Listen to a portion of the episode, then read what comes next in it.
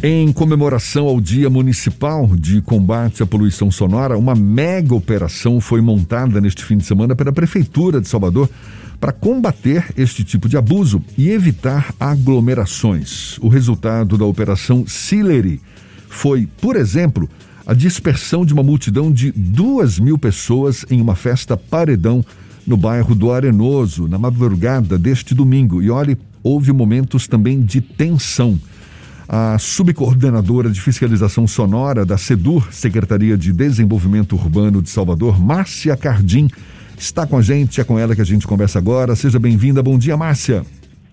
Bom dia, Jefferson. Bom dia, Fernando. Bom dia a todos os ouvintes. É um prazer poder falar com vocês. Prazer todo nosso. Márcia, há relatos de que os agentes foram recebidos a tiros. É isso mesmo que aconteceu? Exatamente, Zé é, recebemos denúncias que estavam ocorrendo paredão é, na área do Arenoso e buscamos apoio é, da 23ª Companhia. E quando chegamos, no início já do Arenoso, fomos recebendo, recebidas a tiro, é, houve troca de tiro junto com o pessoal da companhia.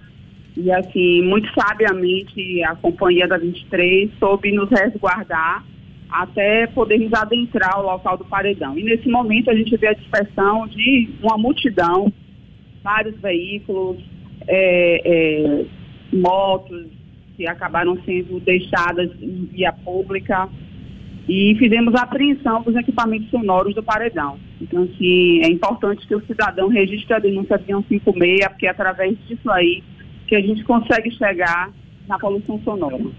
Nesse fim de semana teve essa operação no bairro do Arenoso, mas vocês também se estenderam por outros bairros, como Cabula 6, Narandiba, Mata Escura, acho que teve Arraial do Retiro, Alto do Coqueirinho também.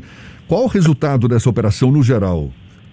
É, com a Mega Fila, justamente para comemorar o dia 7 de maio, Dia Municipal do Combate à Poluição Sonora, percorremos 94 bairros, foram feitas 255 vistorias, foram apreendidos 4, é, 40 equipamentos sonoros.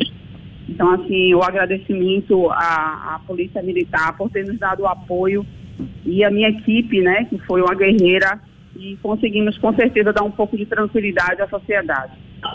Esse, essa situação do Arenoso foi uma situação incomum ou, infelizmente, outras mobilizações têm acontecido nesse período da pandemia e que é obrigatória a chegada da Secretaria de Desenvolvimento Urbano aqui de Salvador para tentar coibir a realização de paredões? Fernando, infelizmente isso vem acontecendo constantemente. Antes de, de irmos para o Arenoso, estivemos na área da Macpura e também dispersamos uma multidão, era mais de mil pessoas em via pública. Então, vem acontecendo recorrente essa situação de pontuais, em bairros pontuais, é, aglomeração em logradouro público com atividade sonora. Lembrando que por mais equipes que o secretário João Xavier, junto com o prefeito Bruno Reis, disponibilizem para que isso seja acionado, enquanto a sociedade não tiver consciência do momento que estamos vivendo, não iremos conseguir sanar a irregularidade de poluição sonora em Salvador. Então, o que a gente pede de fato é a conscientização da população. Quais são os bairros onde tem havido mais registro de reclamação ou de denúncias por poluição sonora? Esse, esse final de semana, os bairros mais denunciados foram Itapuã, São Marcos e Liberdade. Nós temos bairros que durante o ano é bem recorrente, Itapuã é, é sempre o primeiro, Boca do Rio, Pernambués, Fazenda Grande do Retiro. Mas esse final de semana o recorde de denúncias foi de Itapuã, São Marcos e Liberdade.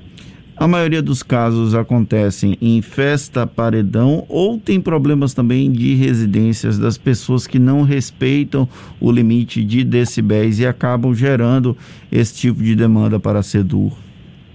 É a segunda fonte mais denunciada hoje é residência. Final de semana, a primeira fonte foi veículo e a segunda residência.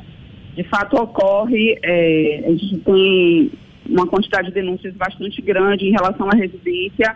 Também a gente entende que a gente está vivendo um momento complicado, tem algumas pessoas que estão alugando chácaras e até mesmo residências para eventos em finais de semana, lembrando que isso acaba configurando como um estabelecimento comercial, então as medidas cabíveis legais, por ser um estabelecimento comercial, já começa a ser é, é, aplicado como alvo de infração e interdição do local. Mas esse final de semana a nossa fonte mais denunciada foi veículo. É, é, isso que eu queria te perguntar, Márcia, porque você chegou a comentar que foram apreendidos equipamentos, não é? especialmente nessa, nessa operação lá do bairro do Arenoso, equipamentos da festa Paredão. A, a, alguma, algumas pessoas chegam a ser é, autuadas, chegam a ser detidas. O, como é que é o procedimento num caso como esse também? É, nessa situação específica do arenoso, da mata escura, muitas vezes, é, quando chegamos até o local ao paredão, muitas vezes eles abandonam o veículo com a mala aberta, ou o paredão, ou qualquer tipo de equipamento sonoro do público. Então, fica muito difícil para a polícia militar que conduz para a delegacia identificar quem é quem promove esses eventos, quem promove essas festas. Mas cabe sim a apreensão do equipamento sonoro, nós, como nós fizemos durante esse final de semana, Cabe também condução para a delegacia pela lavatura de termo circunstanciado, por perturbação da ordem do sossego público, por crime ambiental e por saúde pública também. Quando identificamos os responsáveis, é conduzido à delegacia. Tá certo. Márcia Cardim, subcoordenadora de fiscalização sonora da SEDUR, Secretaria de Desenvolvimento Urbano de Salvador. Muito obrigado pela sua disponibilidade, pela atenção dada aos nossos ouvintes. Bom dia e até uma próxima, Márcia. Bom dia, Jefferson. Bom dia, Fernando. E a, a CEDU agradece a vocês.